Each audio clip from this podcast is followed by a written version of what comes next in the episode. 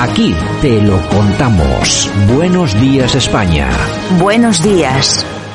Os test están validados. Eh, o problema quizás destes test que falamos onte claro na comisión eh, para explicarlle un pouco a, a poboación estes test no, o que detectan é que nós estamos respondendo frente a infección, é dicir, detectan a nosa resposta. Más test eh, que no funcionan en esta ocasión que han ido a Galicia. Núñez Feijóo daba las gracias, no, yo no sé por qué las da, eh, porque le habían mandado los test y resulta que los test no funcionan. Begoña Vila, buenos días. Buenos días, buenos días a todos. ¿Qué tal? Un desastre. Hasta, un desastre, sí. Mira, los profesionales que forman parte de la Comisión de Gestión de la Crisis Sanitaria del COVID-19 aquí en Galicia concluyeron en la reunión que mantuvieron el, este lunes pasado, hace dos días, que los 57.760 test rápidos enviados por el Ministerio de Sanidad pues no tienen utilidad clínica para poder hacer eh, un cribado ni en residencias ni en, en, en hospitales con profesionales sanitarios. Uh -huh. El doctor que escuchamos en el audio es eh, José María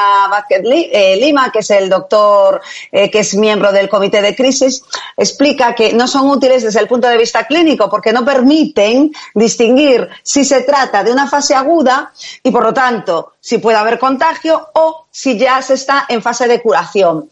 Explica que este defecto detectado por el comité haría necesaria realizar una prueba complementaria de, PCR a estos test en, enviados por el Ministerio para hacer un cribado pues, en estas residencias y en estos grupos de, de riesgo como profesionales sanitarios. Bueno, en este sentido, explica que los test del Ministerio solo detectan si se producen anticuerpos, pero en ese análisis global no permite saber si se trata, ya os digo, de una fase aguda, es decir, que estamos teniendo la enfermedad o que la hayamos padecido.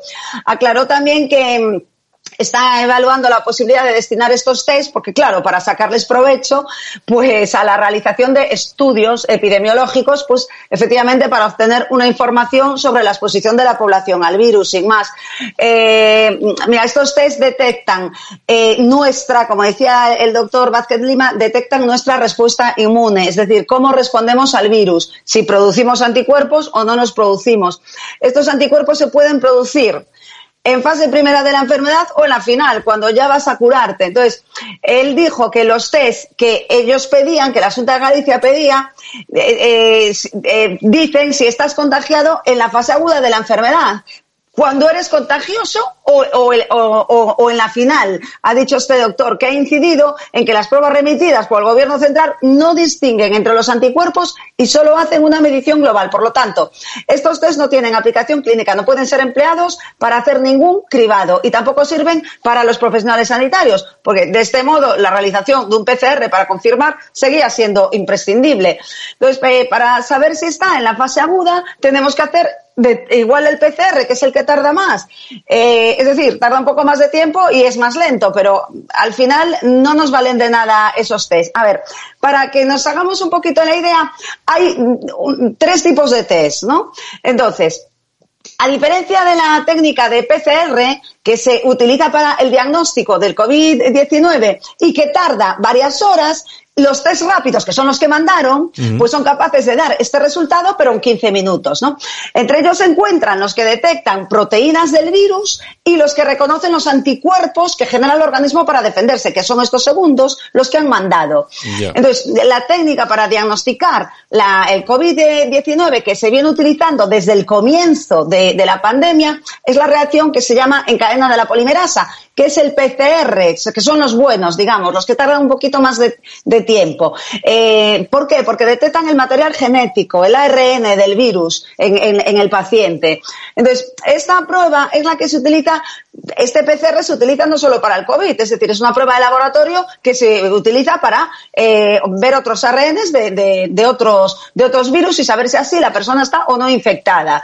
Entonces, esta prueba es muy fiable, pero ¿qué pasa? Que tarda entre dos y cuatro horas en dar el resultado. Entonces limita el tiempo de, de, la realización de los test. Por eso, en esta crisis sanitaria, el gobierno dijo, bueno, pues estos test que son capaces de detectar si un paciente es positivo o no en 15 minutos, pues vamos a mandarlo. Pero claro, el problema es que detectan los anticuerpos, pero no detectan si estás en la fase aguda, es decir, si tú, que yo te hago ahora el test, estás teniendo la enfermedad ahora o si ya la has pasado. Ya. Con lo cual no, no sabemos si puedes seguir contagiando o Claro. si tienes que seguir haciendo el confinamiento. O sea, no vale, vale para lo que decía este, eh, este doctor y es eh, para hacer pues un estudio al final estadístico, epidemiológico de la cantidad de gente que ha generado anticuerpos, es decir, que ha estado contagiado eh, por, por este, por este virus. Bueno, una, una chapuza al fin y al cabo, vamos. O- Una chapuza, efectivamente. Y entonces, bueno, pues eh, eh, lo, lo suyo sería que el gobierno central enviase, mandase los PCR, es decir, los test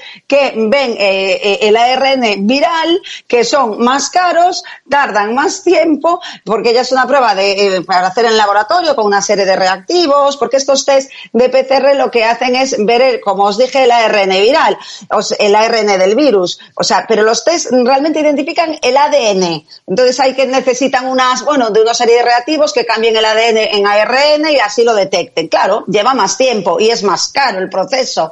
Eh, pero vamos a ver, es que es lo de siempre. Cuando, a las chapuzas, pues luego se gasta el dinero y pues mira, Claro. en este caso, pues para hacer un estudio a posteriori eh, epidemiológico. Entonces, efectivamente, Núñez Feijó, que eh, es muy bien pensado, le dio las gracias como las da siempre, igual que Pablo Casado, que quieren ser todo el Partido Popular muy leal Sí. con el con el gobierno central y estoy de la lealtad del Partido Popular con el gobierno central hasta el mismo moño. Es decir, eh, no, mira, eh, las gracias no. Es decir, aparte de debernos casi tres, casi 400 millones de euros, 370 millones de euros a Galicia eh, y en- a todas las comunidades autónomas, en total 2.500 millones de euros, no te voy a dar las gracias porque me mandes unos dos que aún encima no me valen para casi nada. Oye, eh, Entonces, eh, Begoña, eh, ¿un test de estos cuánto cuesta? no tengo ni idea.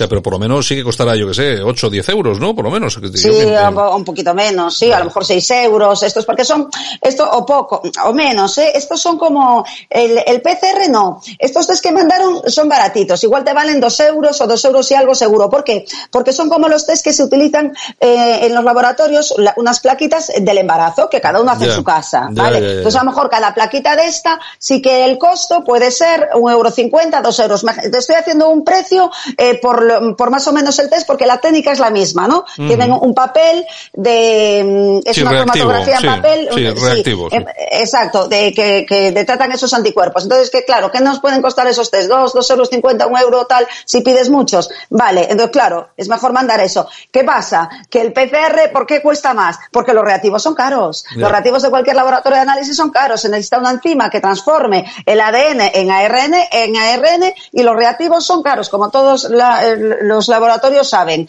Y entonces, como son caros los reactivos y aún encima puede no haber también reactivos, es decir, aparte eh, eh, de mandar el, el- lo que es la plaquita, tienes que mandar el reactivo. Y, y los reactivos, pues mira, pues por ejemplo, un reactivo de una glucosa simplemente, pues te puede valer una botella de, no sé, de mm, 20 mililitros te puede valer 50 o 60 euros. Ah, o sea, por caro, ejemplo, o sea, caro, los caro, reactivos son caro. caros y además caducan. Bueno, en este caso no caducarían, pero claro, la diferencia de precio es abismal. Eh, Yo exactamente el precio desconozco, desconozco, pero eh, haciendo una extrapolación con otro tipo de análisis más, más eh, mm, corrientes, vamos a decirlo de alguna manera, y más rápidos, como son la glucosa, el colesterol, los test de embarazo, con esas mismas placas y con esos parecidos reactivos, pues los reactivos además genéticos no son baratos, entonces claro, eh, el gobierno, pues bueno, pues va por lo barato, como siempre, al final lo barato sale caro. Esto es un desastre de gobierno gracias